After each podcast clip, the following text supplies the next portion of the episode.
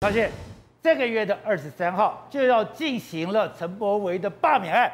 TVBS 做了一个民调，居然在台中第二选区有意愿投票的百分之五十二点一会投同意罢免。这一次。罢免有可能过吗？呃，非常的有可能哦。那主要是因为这个选战呢已经被炒热了哦。哦，其实，在一个月之前呢，也有做过这样子的民调。那呢，呃，会去罢免的占了百分之五十点七，其实就已经过关了。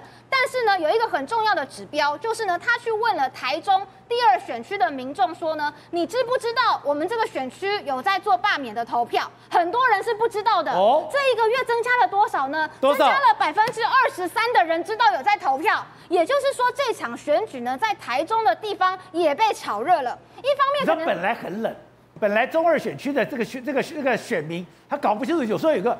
现在有这么多人都知道了，是一个月就增加了百分之二十三的人知道我们选区里面要办罢免了，所以这就是蓝的跟绿的都加进来之后，它可能变成某一种程度的政党冲突跟政党动员，那就会让很多的民众觉得，哎，我又可以去投票了，哦，不管我是支持或是反对。那第二个部分呢，我们要看的是有没有可能过关。对，如果从民调上面，你可以去看到我同意罢免，而且我当天一定会去投票的人，两个。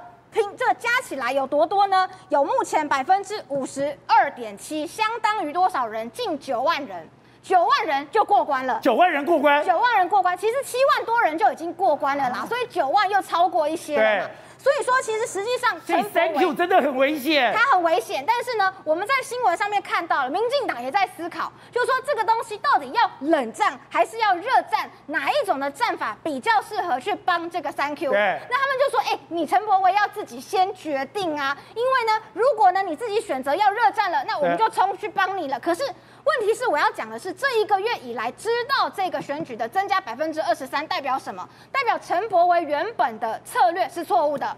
哦，因为这个选区呢，其实上一次选举的时候，陈呃这个严宽恒拿了十万多票，对，所以只要上一次有投给陈呃严宽恒的人都来投了支持罢免，那陈柏威就完蛋了，就走了，就就我就走了嘛，所以他们一定是希望投票率不要太高。最好知道这件事情的人越少越好嘛。如果都没有人知道，那没有人去投票，我就过关了，我就过不了那个最低门槛了。是，但是现在呢，所有的议题都跑出来了，就连国民党都跳进去，好什么主席的啦、战斗蓝，就连张亚中，也当仁不让啊。所有人都觉得，可是你如果搞成这样的政党对决，你搞不好绿的出来把你给翻掉啊。哎、欸，这个时候绿营就要思考，陈柏惟他是激进党的，他不是民进党的，他有很多比较对立性的言论。好，你要不要停下去？比如说啊，我们国民党现在就讲，哎，你陈柏惟支持要用大麻合法化也就算了，你还说娱乐性大麻要分阶段开放，你知道我们在地方上面。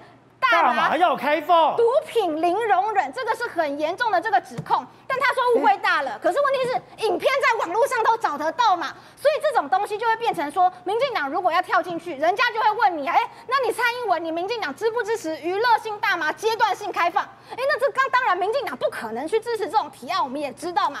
所以为什么他们讲啊，陈柏威做的很好，很认真，每天努力的工作，努力一百分。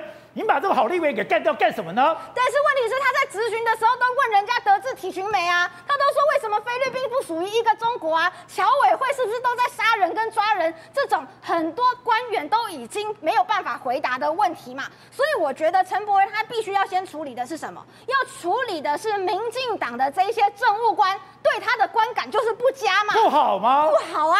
有多少的这些官员？哎，他曾经有一个质询里面，他自己陈柏惟亲口讲出什么？他。说邱国正当局长的时候，曾经到他办公室来对他指教，说他要再用功一点。